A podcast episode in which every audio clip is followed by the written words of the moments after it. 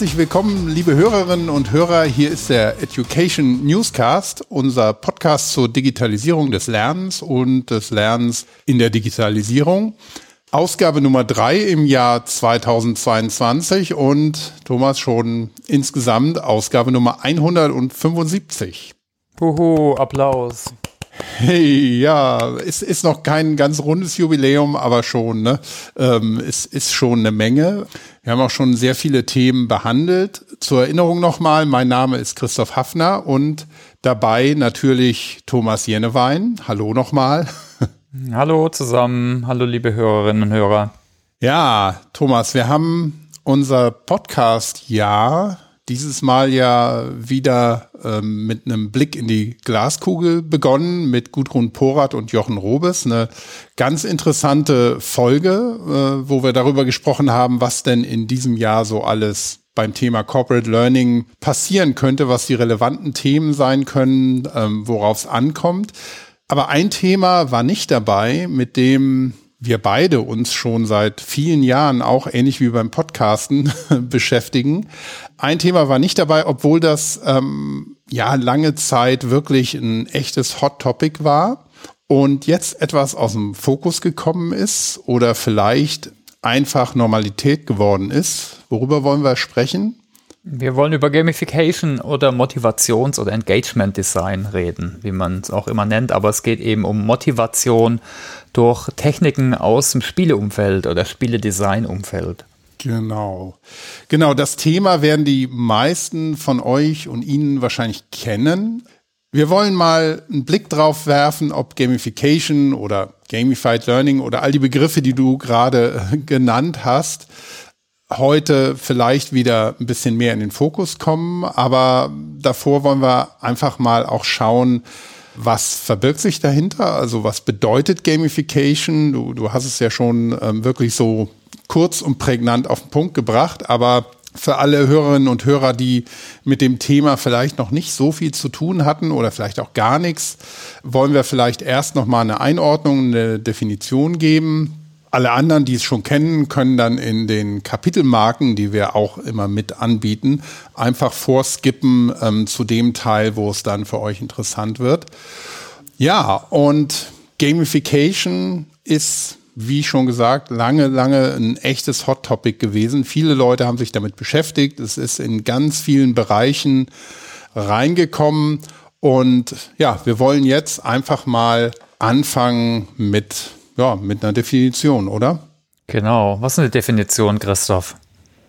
Ja, ähm, schwierige Frage. Ich habe bei der Definition, wenn ich ähm, über Gamification rede, meistens als ja als Intro oder als Warmmacher äh, ein Zitat, das ich unheimlich treffend finde, gerade in unserem Bereich, weil wir ja ein Lernpodcast sind. Und zwar ist das von Ralph Costa. Und ähm, Ralph Costa ist ein Game Designer, der ist so in unserem Alter, also auch ein alter weißer Mann. Ne? Und ähm, der hat mal ein Buch geschrieben, Theory of Fun for Game Design. Das ist, glaube ich, 2013 erschienen und der hat ja auch selber wirklich einige ähm, bekannte Spiele auch designt. Und ähm, der hat zwei Sachen in Theory of Fun gesagt, die ich ganz spannend fand. Nämlich das eine Zitat ist, Fun is just another word for learning da wird bestimmt beim ersten Blick nicht jeder zustimmen, wenn er an seine oder ihre Schulzeit zurückdenkt, dass es nicht immer Spaß war. Aber wenn man mal in eine Sandkiste mit Kindern guckt, dann sieht man, die haben meistens mächtig Spaß und sind in einem permanenten Lernprozess, während sie da Sandburgen bauen, miteinander sich austauschen, ähm, sich gegenseitig ab und zu mal eins mit der Schippe auch überziehen und also es ist ein Lernen auf allen Ebenen, das man da beobachten kann, aber es ist auch eben sehr stark verbunden mit Spaß. Und ich glaube, dass Lernen Spaß machen muss, ist eins so, ja, der, einer der wichtigsten Punkte, die ich immer so sehe. Zweites Zitat was er sagt zur Definition von Fun. Das ist dann schon sehr sachlich. Ähm, Fun is a neurochemical reward to encourage us to keep trying. Also da laufen irgendwelche neurochemischen Prozesse in unserem Körper ab, in unserem Gehirn vor allem, und ähm, die belohnen uns, um uns ganz schnöde bei der Stange zu halten. Also schon ein hinterhältiges Konzept vom Menschen selber, aber auch da ist bestimmt was Wahres dran, oder? Absolut, ja. Ja, ich, was ich übrigens noch eine gute Definition finde, die man echt oft hört, dieses sehr sachlich, äh, dass es Gamification bedeutet, die Nutzung von Spielelementen in spielfremden Umgebungen. Das ist oft noch sehr oft eine, eine sehr sachliche Definition mit einem ganz guten Hintergrund. Ne, Spiele, die fesseln Menschen. Du kommst in sofort oder sehr schnell in einen Flow rein. Manche sind sogar in so einer Art Tunnel drin. Und das ist eben aufgrund von speziellen Mechaniken oder Ansätzen. Und das versucht man eben auch in anderen Bereichen äh, zu, ja, zu übertragen, zu nutzen. Mhm. Ja, genau. Und das ist schon ein ganz wichtiger Punkt bei der Definition, wenn wir ähm, unterscheiden wollen zwischen Gamification, also diesen Elementen, die ich aus Spielen kenne, die ich in einem anderen Kontext, wie zum Beispiel in einem E-Learning anwende. Und auf der anderen Seite ein Lernspiel ist ja eigentlich dann das Ganze nochmal umgekehrt. Ich habe also ein, ein komplettes Spiel und wende das Spiel aber in einer ganz bestimmten Umgebung an, wie zum Beispiel Lernen. Das kann man ein bisschen auseinander differenzieren von dem Begriff Gamification. Das wird oft ein bisschen in einen Topf geschmissen. Aber ich glaube, es ist wichtig, das zu unterscheiden, weil die, die Ziele, die man erreichen will, ja unterschiedlich sind. Ne? Ja. Gut. Nachdem wir das jetzt so, so ein bisschen eingeordnet hat, haben, was es generell ist, vielleicht für diejenigen unter euch, die nicht jetzt die großen Spieler sind, aber aus Computerspielen zum Beispiel bekannt ist, sind ganz einfache Mechanismen wie Punkte sammeln oder bestimmte Dinge einsammeln unterwegs und mit denen kann man dann wiederum was machen. Ein anderes, ähm, ein anderer Spielmechanismus ist eine Progress Bar, also dass man einen Fortschritt angezeigt bekommt oder ähm, damit einhergehend manchmal auch verschiedene Level, die man erreichen kann. Gerade Level sind ja bei Casual Games, also bei so kleinen Spielen auch schon äh, von Anfang an immer sehr beliebt gewesen, dass man im einfachsten Fall, also Level 0 ist so der Beginner bis hin wirklich Level XYZ da ganz oben mit dabei ist, wo sonst fast keiner hinkommt, so im Olymp des Spiels dann. Ähm, das nur mal als ein paar Beispiele.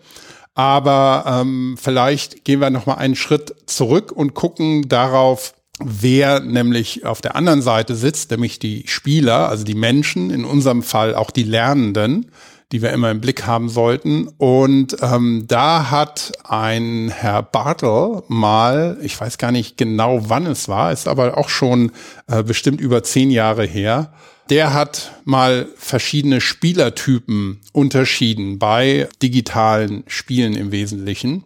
Und ähm, da hat er vier ähm, Spielertypen ja ausdifferenziert und er hat das Ganze so ein bisschen unterteilt in Spieler und eine Spielewelt. Und ähm, da war dann auch ganz interessant die Auswertung, die er gemacht hat, wie viel Prozent der Leute, der Spielerinnen und Spieler zu welcher Gruppe gehört. Da haben wir erst, man kann sich das als so ein Quadranten äh, vorstellen, also man hat vier Quadranten und auf der linken Seite sind die Spieler eher abgebildet. Auf der rechten Seite dann tendiert es eher in die Spielewelt, wo man interagiert.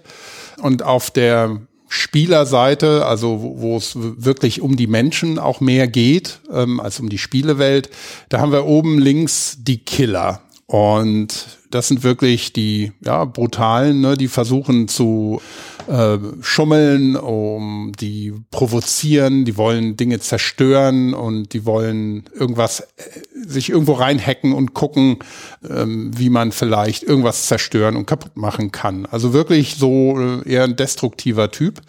Ähm, dann gibt's auch auf dieser Seite einen ganz anderen Typus, nämlich die Socializer, ähm, Menschen, die eher auf soziale Verbindungen äh, und Netzwerke aus sind, die sich gegenseitig unterstützen, um an Ziel zu kommen, die Teams bilden, um eben ähm, dadurch erfolgreich zu sein.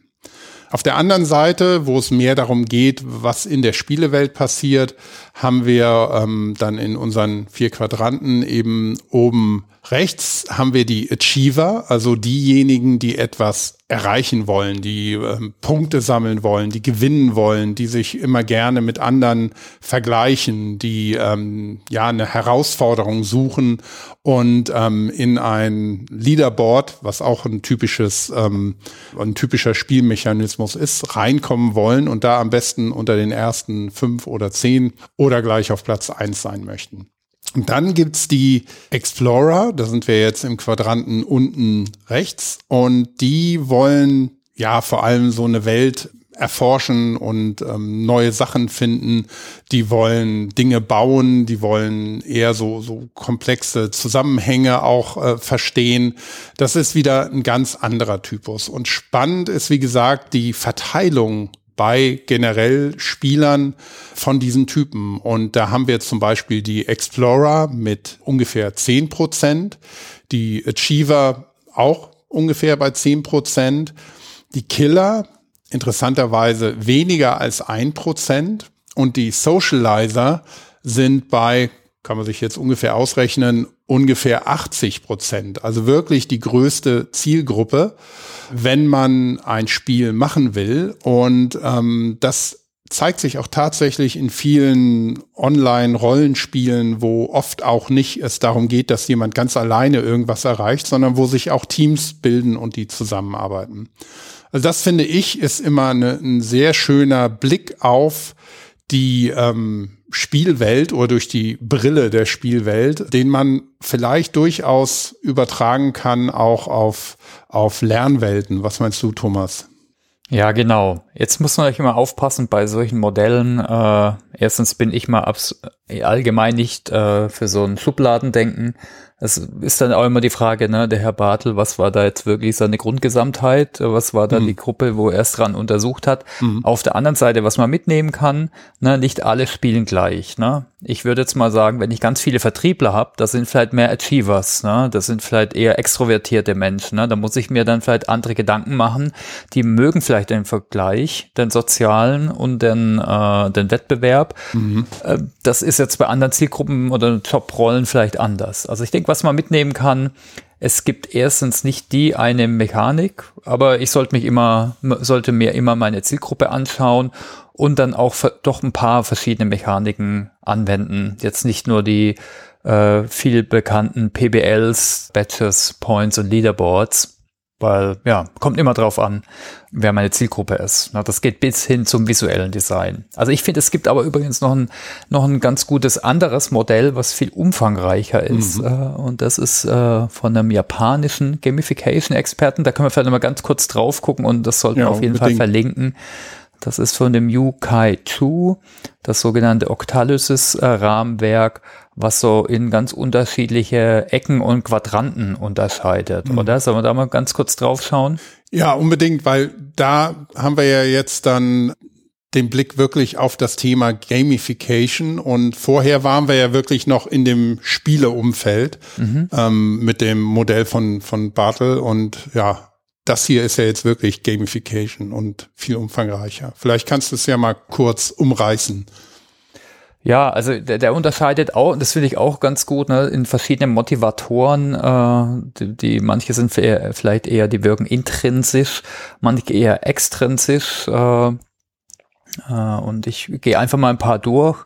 Das ist zum Beispiel das Thema Meaning und Bedeutung. Ne? Das sind dann so Punkte dahinter, dass es ein Narrativ gibt, äh, dass es Heroes gibt, also die Hero Story, alles, was wir vom Storytelling her kennen.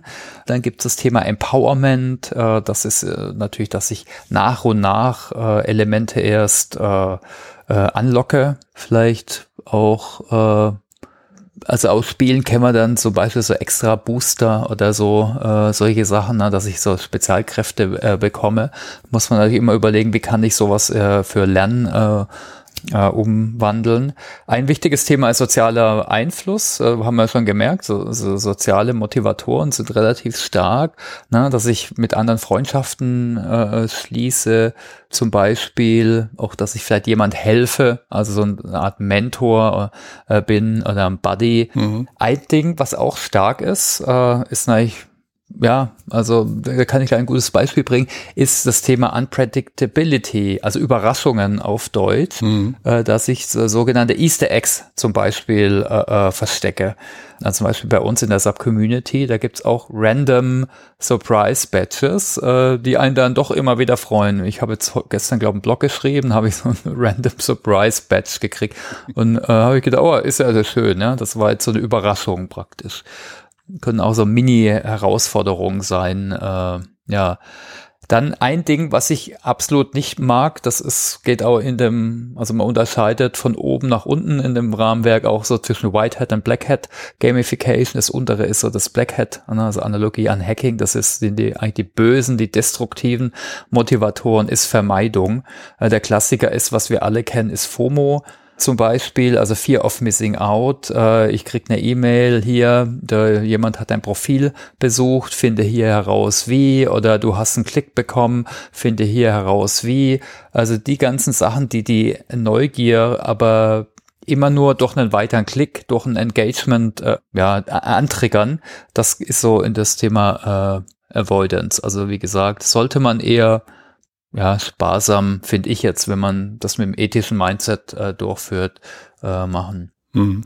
Dann äh, Scarcity geht ein bisschen in die Richtung, also Knappheit von Gütern ist natürlich auch immer was, was eine Motivation erzeugt. Ne? Wir kennen es von Clubhouse vielleicht, ne? da gab es nur ganz wenige User, äh, du konntest nur zwei Leute einladen zum Beispiel äh, und dann wollten da ganz viele rein, die haben das irgendwie geschafft äh, durch verschiedene äh, Mechaniken, ne? also Knappheit, wir kennen es auch aus der Mode zum Beispiel bei so Drops, aber können wir natürlich auch äh, hier schauen, ne? durch so spezielle Preise oder Güter, dass die eben äh, knapp sind sind und dass sie irgendwann äh, weg sind. Das nächste ist Ownership. Das ist so ein Klassiker wie virtuelle Güter. Ich denke, das kennen wir auch, dass ich einen eigenen Avatar besitze, den vielleicht anpasse äh, und so weiter. Vielleicht auch eine, eine Lernkurve durchlaufe. Ich denke, das kommen wir vielleicht nachher noch drauf. Das ist, denke ich, relativ wichtig, dass es immer verschiedene Schwierigkeiten gibt. Äh, also wenn es immer die gleiche Schwierigkeit gibt, gerade in einem Spiel, dann wird es halt schnell langweilig, mal so einfach gesagt. Äh, das ist eigentlich bei einem Lernprogramm vielleicht auch so. Ne? Also wenn ich mal so die Grundlagen habe, dann will ich nicht immer wieder Grundlagen wissen, dann sollte ich vielleicht die Möglichkeit haben, auch eine Lernkurve, also eine Schwierigkeit äh, zu haben. Was da zum Beispiel wichtig ist, dass es am Anfang äh, dass ich schnell ein paar Lernerfahrungen mache. Ne? Also schnell so ein paar einfache Lernerfahrungen, dass die Lernkurve am Anfang schneller hochgeht, dann ein bisschen flacher und vielleicht am Ende dann vielleicht auch nochmal. Das sieht man auch oft so eine Kurve. Und Accomplishments, das hatten wir jetzt, glaube ich, noch nicht. Das ist natürlich auch nochmal ein wichtiges, mhm. weiteres Element. Also der Klassiker sind Points und Badges. Also ne, ich mache irgendwas im Spiel oder in einem Programm und dann kriege ich eben eine Belohnung, also ein Accomplishment, äh, ob es das ein Punkt ist, ein Badge oder vielleicht auch andere lustige Sachen. Jemand gibt mir fünf, äh, gibt mir fünf oder ich kriege irgendein virtuelles Gut wieder für irgendwas. Mhm. Ja, also ich finde, das Modell bildet auch ganz schön das ab, was du vorher gesagt hast, nämlich die ähm, extrinsische und die intrinsische Motivation mhm. fördern, je nachdem, was man machen will. Also Accomplishment zum Beispiel, Punkte, Badges sammeln ist ja ein Klassiker für extrinsische Motivation, wohingegen die Social Influence ähm, der Bereich wirklich eher so ins, ins Intrinsische geht. Ich finde persönlich, das Modell ist sehr, sehr umfangreich, wenn man sich so ein bisschen damit beschäftigt und das bedeutet natürlich in der Praxis nicht zwingend, dass man jetzt also äh, aus vollen Rohren schießen muss und alles, was man da lesen kann, auch irgendwie auf seine Plattform oder in sein E-Learning oder sonst wie reinzimmert, sondern ähm, ich denke mal aus ähm, unserer Erfahrung auch, man sollte immer behutsam mhm. damit umgehen. Vielleicht können wir ja damit so ein bisschen die Definition abschließen, oder? Ja, absolut. Ne? Und ja. mal ein paar Beispiele aus der Praxis generell und auch von, von unserer Praxis, also unseren Erfahrungen ähm, mhm. mit reinnehmen. Ja, klar. wie gesagt, alles auf einmal irgendwie versuchen oder möglichst viel Gamification, ähm, da kann man, glaube ich, ganz zusammenfassend sagen, dann hat man schon von vornherein verloren, das wird nichts. Absolut. Ich denke, was wichtig ist, dass man auch hier sieht, es ist mehr wie jetzt nur Punkte und Badges und Leaderboards. Äh, hm. Also ich finde eh, Leaderboards ist im Lernkontext ist eh ein Thema, weil man, da sollte man eigentlich die, die, den Vergleich in meiner Person, in meiner Lernkurve sehen und nicht unbedingt den Vergleich, den sozialen Vergleich mit anderen. Aber absolut, ne, da haben wir viele Anhaltspunkte für ja, Mechaniken im, im Game Design, die ich ansetzen kann. Also ich finde ein paar gute konkrete Beispiele. Ist ja zum Beispiel, ne, Fortschritt hast du erwähnt vorhin. Mhm. Also das nutze ich jetzt zum Beispiel, das nutzen ja viele. Ich habe irgendeine Smartwatch, ich habe die von, dem, von der Firma mit dem Apfel drauf. Äh, da bekommt man im, natürlich immer eine gute Rückmeldung. Ich habe mir ein Ziel gesetzt, ich will so und so viele Minuten Aktivität am Tag äh, und sowas motiviert schon. Ne? Andere Firmen wie, wie also die, jetzt LinkedIn hat das aber auch viele soziale Netzwerke, ne, die zeigen dir auch so einen Progress an, wie weit dein Profil ausgefüllt ist zum Beispiel und sagen dann hier bist du All-Star zum Beispiel, wenn du es ganz ausgefüllt hast. Motiviert natürlich dann vielleicht noch mal ein bisschen mehr, wie wenn es jetzt nur irgendwie dran steht, äh, Profil bitte ausfüllen oder so. Also das sind, denke ich, ganz konkrete Beispiele. Eins, was früher immer gezeigt wird äh, äh oder auch genannt worden ist, äh, übrigens, ne, sind so and More Punktesammelkarten. Ne? Und Payback. Payback, ja. Ich meine, das Interessante ist ja dabei, also also oder eher fast so das, das, das Dystopische, dass ich von Leuten gehört habe, ne, diese haben extra nochmal geguckt, wo kannst du nochmal fliegen, um irgendeinen Status zu behalten oder Punkte für irgendeinen Kram, also irgendeinen Koffer oder was auch immer, oder dann ein Upgrade äh, zu bekommen.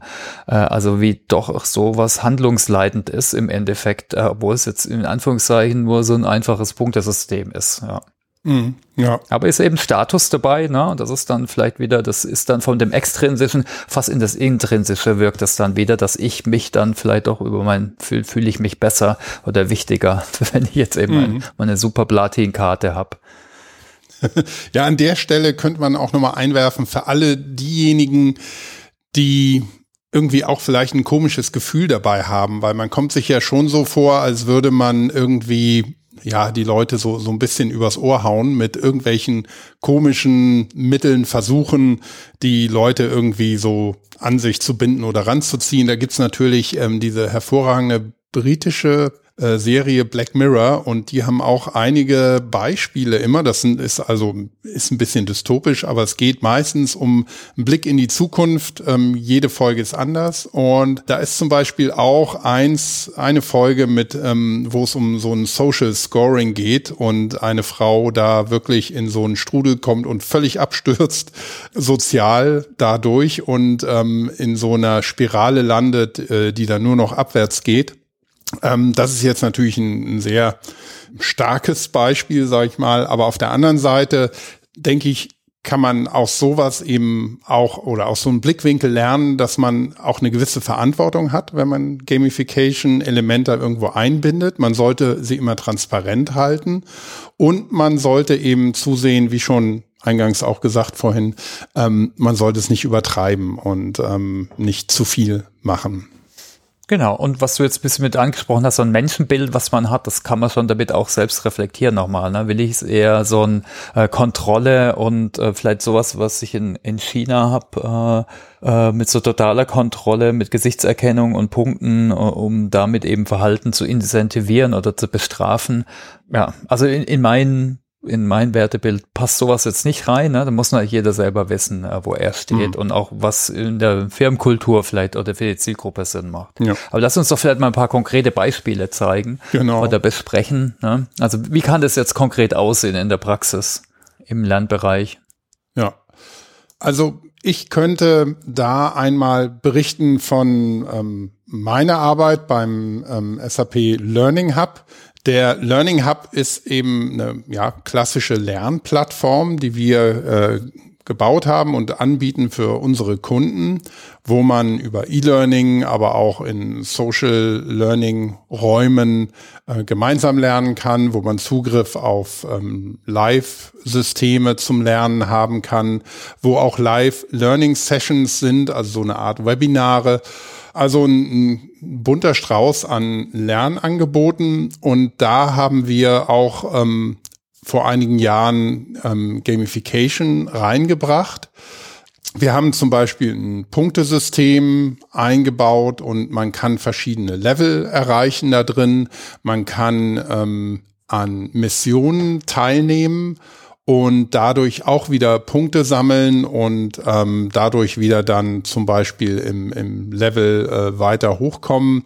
Und unsere Intention war dabei, auch eben dadurch, dass wir die zum Beispiel Level für andere Mitlernende sichtbar machen, dass man auch ein bisschen sieht, ähm, ja, wo, wo steht denn der oder diejenige oder wo stehe ich persönlich in meiner Erfahrung mit dieser Plattform oder mit diesen Themen und das kann man dann auch machen, indem man zum Beispiel spezielle Missions in sein Profil mit eintragen kann und dann sieht man eben, aha, der Christoph hat an der und der und der Mission teilgenommen und es geht um die und die und die Themen und hat da vielleicht auch schon Blogs geschrieben. Also es ist auch immer so ein bisschen ein Einstiegspunkt in Inhalte, ähm, dadurch, dass man das teilen kann.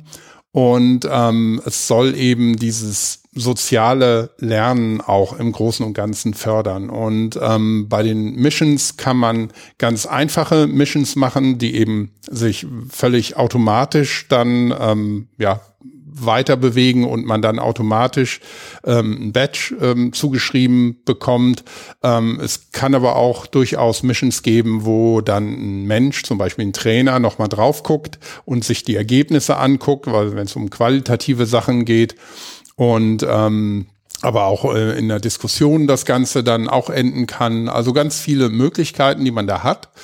Und dann haben wir auch Notifications eingebaut, also dass wenn ich irgendwie einen neuen Level erreicht habe oder eine Mission fertig gemacht habe, dass dann auch direkt eine Notification-Nachricht kommt und mir sagt, hey, du hast das und das erreicht. Und man kann es sich auch immer in, in seinem Profil alles anschauen. Also man hat auch eigentlich ähm, zu jeder Zeit die Kontrolle darüber. Und bei den Missions haben wir es wirklich so gemacht, dass man einer Mission immer zustimmen muss, also wirklich explizit sagen muss, ja, ich will mitmachen. Man kann dann immer noch später abbrechen oder ähm, nochmal neu anfangen. Das ist einem selber überlassen. Aber auch, dass man eben die Kontrolle darüber hat, war uns in diesem Lernumfeld wichtig. Und zusammengefasst, ähm, was ähm, die Erfahrung angeht, ist, war für uns interessant damals, dass es sehr gemischt war. Wir haben Feedback bekommen, von manchen, die gesagt haben, wir sind hier doch kein Spielplatz, wir wollen hier lernen und das ist hier Business und es geht wirklich um ernste Themen. Und andere haben gesagt, hey, das ist super, wo finde ich noch mehr Missions und wie kann ich noch mehr Punkte erreichen, was muss ich tun? Und ähm, die waren wirklich, ja, mehr oder weniger motiviert dadurch. Aber wie gesagt, auch andere, für die ist es gar nichts. Und deshalb denke ich, sollte man immer mit Gamification auch nicht zu aufdringlich sein, gerade im Lernumfeld, sondern das Ganze ein bisschen dezenter aufsetzen, so dass ähm, jemand, der, der, der das überhaupt nicht irgendwie motivierend findet, dadurch nicht im schlimmsten Fall demotiviert wird. Ne? Ja, genau. Und äh, was das eigentlich auch ganz gut zeigt, ist, was es so für große Zielrichtungen da gibt. Ne? Weil, weil unser unser Ansatzpunkt war ja, hier Gamification in den Lerncommunities einzusetzen. Ne? Also das mhm. Ziel mhm. hier war Engagement, weil wir wussten, gerade am Anfang, das ist ja schon ein paar Jahre her, als wir da angefangen haben, äh, nicht alle ja, teilen Lernerfahrungen oder Fragen überhaupt äh, in der Lerncommunity. Und für solche verschiedene Aktionen, ob es eine Frage stellen, eine Frage beantworten, ob es äh, wirklich eine kleine Challenge äh, zu, äh, mit mitzumachen, das ist dann wie so eine Art Mikro-Learning, äh, eine Reflexion zum Beispiel oder was zu teilen. Das war, hat eben alles in den Lernräumen, also Lerncommunities stattgefunden.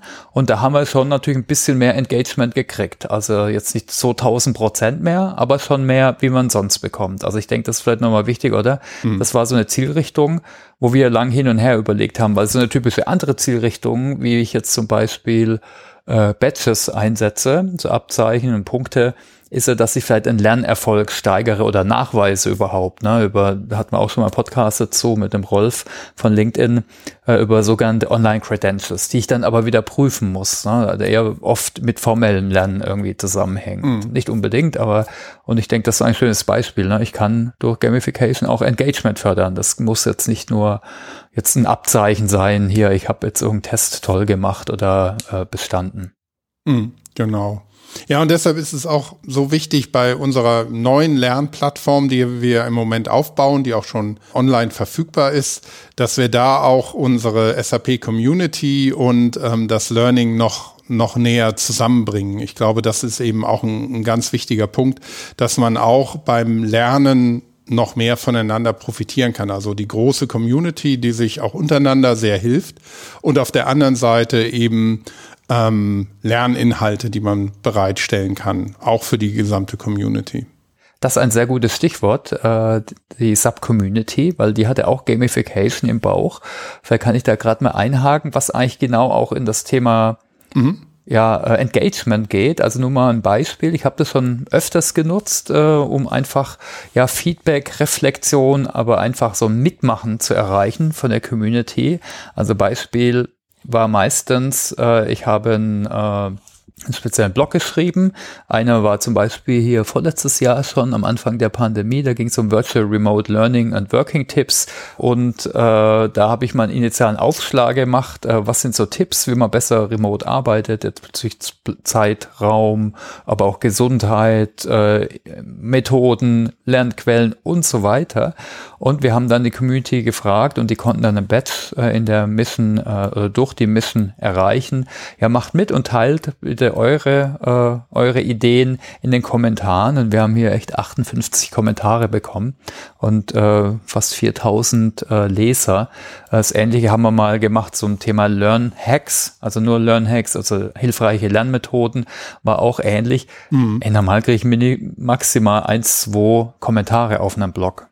Also da sieht man schon, was da die Power dahinter ist. Dann wird es auch wieder geteilt äh, vielleicht und hat auf jeden Fall dem Engagement, aber dann auch der, der Awareness und der Verbreitung von dem Inhalt äh, geholfen.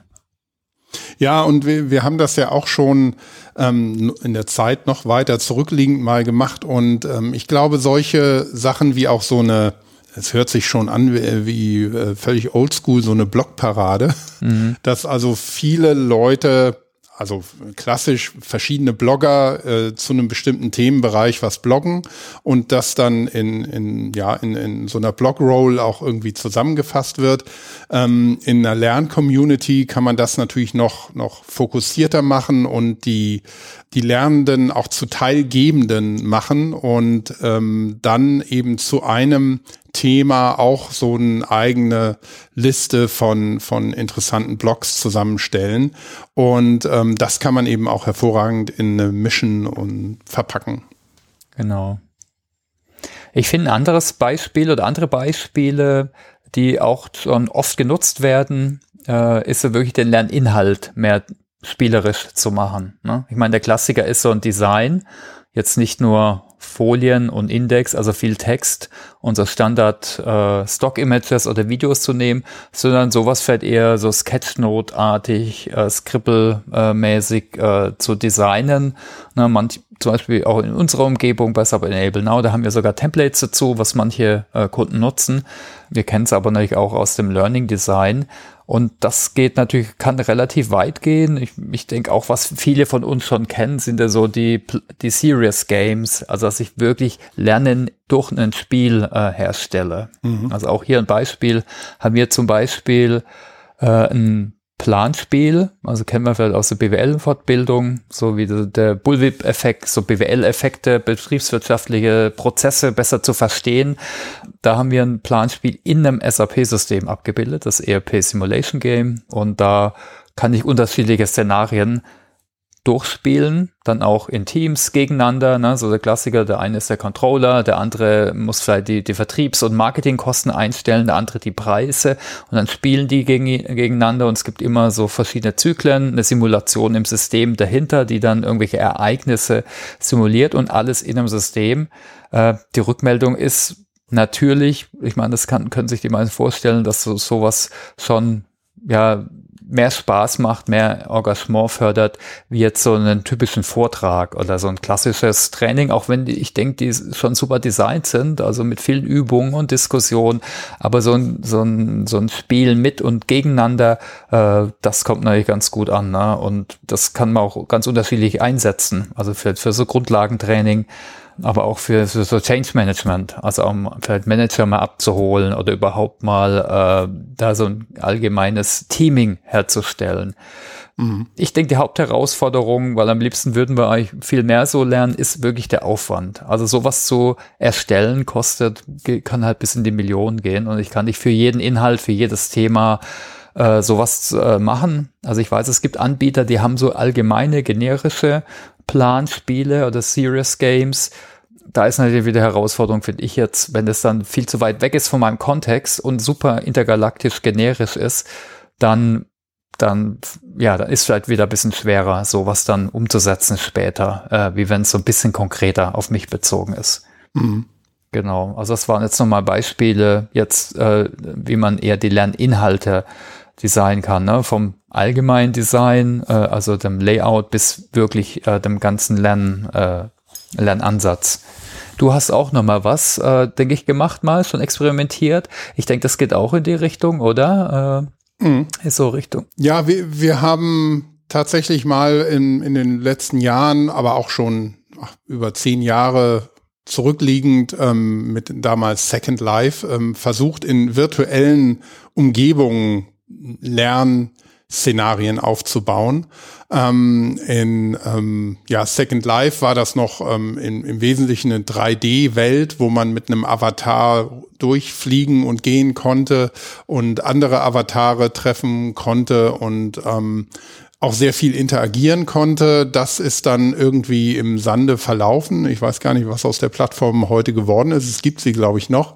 Aber wir haben dann auch im Nachgang noch einige Prototypen gebaut mit Virtual und Augmented Reality. Wir haben uns da vor allem auf Virtual Reality erst fokussiert und haben zum Beispiel zum Thema Internet der Dinge versucht, mit ähm, ja in einer virtuellen Welt Prozesse und Sachverhalte so darzustellen und zu erklären, dass man sie eben leicht verstehen kann und wollten eben vor allem das Ganze als eine immersive Lernerfahrung sehen, also dass man wirklich sehr mit allen Sinnen in das Lernen, in den Content eintaucht und ähm, da wirklich ähm, 100 Prozent dabei ist und seine ganze Aufmerksamkeit darauf fokussiert. Das hat auch geklappt ähm, in, in sag mal im Generellen. Problem ist natürlich bei einer Firma wie SAP, dass wir sehr viele ähm, ja, Themen haben, die, die jetzt sich vielleicht auch mal schwerer abbilden lassen in einer 3D-Welt. Aber ich glaube, im Prinzip sind der Fantasie da keine Grenzen gesetzt.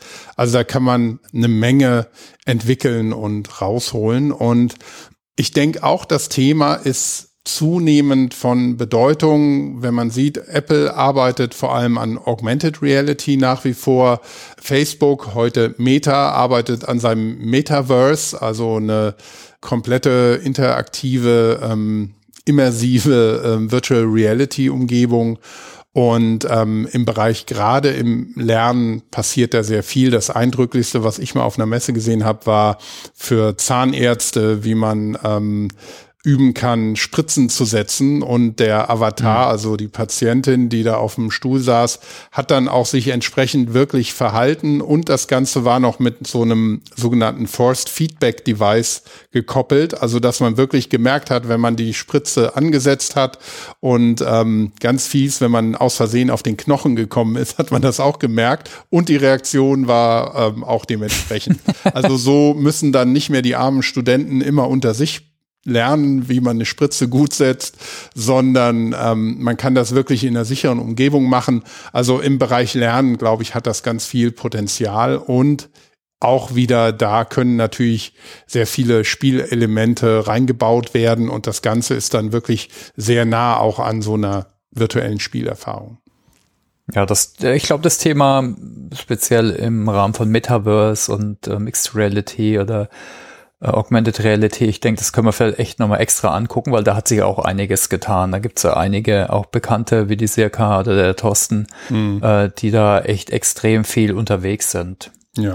Ja, sollen wir dann vielleicht mal äh, so zur nächsten Ecke gehen, was so Tipps sind äh, vielleicht, ne? Jetzt genau. Für alle, die jetzt überlegt haben, okay, jetzt haben wir ein bisschen was zur Theorie gehört und ein paar Beispiele. Ich glaube, die Herausforderung ist sicher, es gibt viele Möglichkeiten, wie immer, ja, im Leben. Mhm. Aber ich denke, man sollte einfach mal anfangen. Aber es gibt sicher ein paar Punkte, wo man mal, äh, wo man mal drauf gucken kann.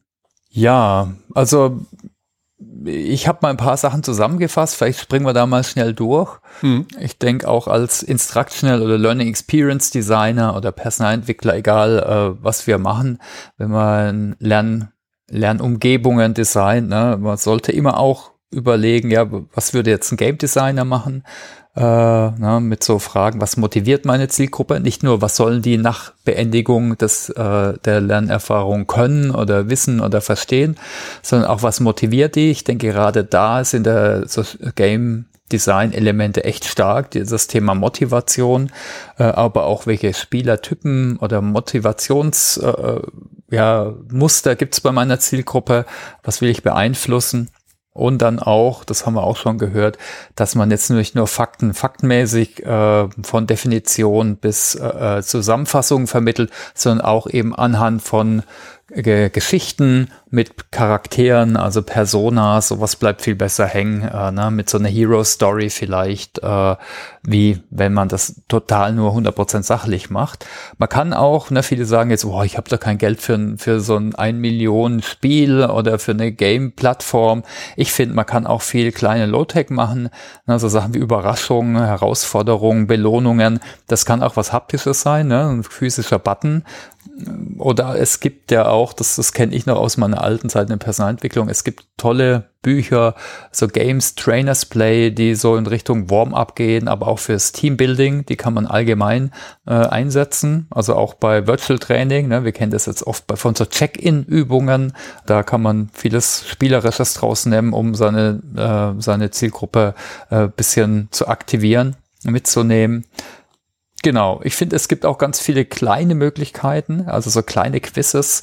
Äh, gibt zum Beispiel die Firma Reptivity, haben wir ganz früher oft genutzt. Und da gibt es das Spin the Wheel, Kreuzworträtsel, also Sachen, was viele kennen. Das macht echt mehr Spaß, äh, oder so ein Chairpad zu spielen oder so ein Glücksrad mal zu drehen. Es ist genau das gleiche wie ein Quiz, ist einfach ein bisschen spielerischer und macht echt ein bisschen mehr Spaß, mhm. äh, wie jetzt das 20. Multiple Choice äh, oder den Test auszufüllen. Was ich auch gesehen habe, ist bisschen mehr Arbeit. Gibt zum Beispiel von Quäntchen und Glück äh, machen das, finde ich ganz witzig, zu New Work. Äh, ich habe, wir haben, haben, auch mit dem mit der Corporate Learning Community mal eine Challenge gemacht äh, zum Thema und da hat das sogar gewonnen. Sind Kartenspiele, also so wie so ein Trump-Quiz, also ein äh, äh mhm. vielleicht äh, von so Auto oder Motorrad oder Pferde oder Tiere, äh, äh, Quartettkarten und sowas kann ich, gibt's inzwischen online, äh, online im Internet, gibt's Firmen, da kannst du es einfach drucken mhm. äh, und kannst du natürlich viel spielisch, spielerischer äh, Wissen vermitteln. Wir haben übrigens sowas zu SAP S4HANA, ne? Mhm. Ich denke, wichtig ist immer, dass man selbst ausprobiert, vielleicht seine Kinder fragt, ne, was spielen die gern für Spiele? Manche von euch spielen dann wahrscheinlich auch in ihrer Freizeit gern, ob es jetzt Brettspiele sind oder Karten oder online. Äh, ich denke, das ist natürlich auch immer interessant, vielleicht da mal zu schauen, was können wir davon lernen. Mhm. Wenn ich dann mal was mache, ist sicher hilfreich, dass ich natürlich meine Zielgruppe einbinde. Also jetzt, ob es die Trainer sind oder die Lerner, speziell jetzt bei den Regeln. Wir haben ne, bei dem Learning Hub, bei den Levels, wir haben da eine eigene Master- oder, oder Bachelorarbeit dazu gemacht. Da hat eine Studentin damals gemacht, die hat da viele Interviews geführt. Die Karlina war das, mhm, äh, genau. weil da gibt's auch nicht die goldene Regel, ne, wie ich so Levels nenne oder welche Missions ich, also so Herausforderungen ich designe. Also ich denke, das sollte ich schon abstimmen, dass man die nicht im Elfenbeinturm macht. Ähm, genau das mit Kontextanpassung haben wir schon genannt. Äh, natürlich ist, wenn ich jetzt äh, eine Blue Color äh, Zielgruppe habe, ist das anders wie bei Wissensarbeitern. Ich habe schon gesagt, sehr extrovertierte, vielleicht Vertriebler, die haben vielleicht, stehen auf andere Spiele, Mechaniken, ne, vielleicht eher, eher kompetitiv, wie vielleicht eher introvertierte Zielgruppen. Auch da muss ich eben schauen. Bis hin natürlich zu, zur optischen Gestaltung. Ja. Hm. Ich denke, was bei uns damals eine Challenge war, das kann man sicher sagen. Ne? Wir haben viel rumexperimentiert und haben da irgendwie so verschiedene Sachen über Web-Services miteinander miteinander verbunden. Äh, die Einfachheit, weil das war noch relativ früh, die war nicht immer so da, zum Beispiel für unsere Trainer, dass die sich einfach selber eine Mission einrichten äh, oder sogar für die für die Anwender. Also ich denke auch hier, wie immer, sollte es total, äh, sorry, idiotensicher sein, äh, so, so eine Mission zu akzeptieren und durchzuführen. Äh, ich habe auch gelernt, lieber machen wir dann in der Administration hinten was händisch, äh, wie dass der Lerner dann irgendwie klicken muss oder es dann ewig lang dauert oder wie auch immer. Also ich denke, auch das ist natürlich wichtig, ja. Und ich denke auch da, ne, manche Learning Tools, ob es das ein Autorentool ist oder ein LMS oder ein Enterprise Social Network, da sollten wir auf jeden Fall gucken, was gibt's da schon an Infrastruktur. Ne? Manche, die haben ja schon so Badges. Ne? Bei Teams gibt's das ja auch. Ne? Machen wir zum Beispiel auch so Kudos. Äh, äh, Card Poker am Anfang von Meetings manchmal, dass wir uns gegenseitig äh, nette Sachen sagen. Kann der machen wir jetzt nutzen wir kein eigenes App, dann nutzen wir einfach die Kudos, die es einfach in Teams gibt. Mhm. Und vielleicht noch einen Punkt so aus aus meiner Erfahrung aus gesehen, wenn man jetzt mit einem Team oder mit ein paar Leuten sich zusammentut und da meinetwegen in einem Workshop sich ganz viele Dinge ausdenkt für Gamification, dann kommen natürlich immer ganz, ganz viele richtig gute Ideen zusammen, mhm. aber auf keinen Fall danach äh, hingehen und willenlos alle Ideen umsetzen, sondern ähm, wirklich sich auf ein oder zwei Sachen erstmal fokussieren und damit anfangen und das implementieren und umsetzen und wirklich schauen, wie es geht. Und man ist, glaube ich, immer so ein bisschen versucht, ähm, gleich beim ersten Wurf auch viel zu viel reinzupacken. Auch einfach, weil es so viel Spaß macht. Und ähm, der Versuchung sollte man nicht erliegen, sondern wirklich, also wie du es auch gesagt hast, sehr fokussiert auch auf die Zielgruppe äh, zugehen und ähm, versuchen, das wirklich gut zuzuschneiden und ähm, es ist eben ähm, für alle beteiligt sehr viel besser, wenn man ein oder zwei Features hat, die wirklich was bringen und Spaß machen, als wenn man zehn hat, die dann das Ganze verwässern. Also nicht ähm, Gamification um der Gamification willen irgendwo einbauen. Ja, das ist vielleicht nochmal ein guter Punkt. Ne? Das ist auch beim gesamten Herangehen ist es wichtig, dass ich das rückwärts denke. Also ich mir am Anfang überlege, was will ich überhaupt ja, erreichen? Also welches Verhalten oder Motivation will ich zum Beispiel beeinflussen? Ja, jetzt durch so Spieleansätze äh, und dann eben, was sind da so psychologische Aspekte, die da, da dahinter liegen? Ne? Das haben wir vorhin genannt oder gesehen bei dem, bei dem Rahmenwerk. Ne? Geht es um Einstellung, geht es um intrinsische oder extrinsische Motivation, geht es einfach nur um Spaß? Ne? Was sind so die psychologischen Aspekte? Und dann erst, ne, mit welchen Designelementen kann ich das dann erreichen? Also oft ist es leider halt andersrum. Ne? Ich sage, oh cool, Batches, ja, machen wir, lass mal machen. Äh, und dann folgt das andere erst hint, dahinterher. Ne? Und das ist, denke ich, vielleicht nochmal wichtig, dass man das schaut, an, angepasst an meine Zielgruppe, an ne, meinen Kontext. Gut, also ich denke, da sind wir jetzt, da haben wir einmal einen Ritt durchgemacht. Äh, mhm. Ich denke, was ich absolut bekräftigen kann, ist auch, was du gesagt hast, dass man sich fokussieren soll, also ne, so neudeutschen MVP vielleicht zu machen oder ein paar wir haben ja auch schon gehört, das sollte nicht langweilig werden, also nicht alles auf einmal, sondern zu sagen, ne, wie können wir da nach und nach was entwickeln und ja, dann vielleicht auch die Schwierigkeitsstufen äh, steigern. Ist natürlich immer ein Unterschied, ob ich jetzt so eine Umgebung äh, gamifiziere, also jetzt mit Badges und Punkten und so weiter, oder ob ich jetzt ein einzelnes Lernprogramm mache, ist natürlich ein großer Unterschied, aber so ich denke, die Gesetzmäßigkeiten, die sind da eigentlich ähnlich. Okay. Ja, Thomas, ich glaube, damit haben wir es. Wir haben ja auch schon wieder fast eine Stunde geschafft. Oh mein Gott. ähm, wir haben jetzt natürlich noch gar nicht angesprochen die vielen verschiedenen Gamification Engines, wie man es auch äh, nennt, also Plattformen, die man wiederum mit seiner Lernplattform zum Beispiel verbinden kann. Ähm, das Thema klammern wir heute mal aus. Vielleicht mhm. können wir das ja noch in der späteren Folge ähm, auch mal vielleicht mit dem Gast nochmal ähm, besprechen. Aber ich glaube, wir haben jetzt nochmal mit der Definition und den Praxisbeispielen und den Tipps einen ganz schönen Rundumschlag gemacht. Ich glaube, damit können wir für heute einen Deckel drauf machen, oder? Absolut, genau. Na? Also ich denke, man kann nur euch, euch alle ermutigen, ne? macht euch Gedanken drüber, weil ich finde, es, es gibt hier super Ansätze, um auch so die Themen, die oft so schwierig sind, ne? die Motivation, der Spaß, um sowas anzugehen und nicht nur das Kognitive, das Verhaltensmäßige, was ein wichtiger Bestandteil von Lernen ist äh, und von Training.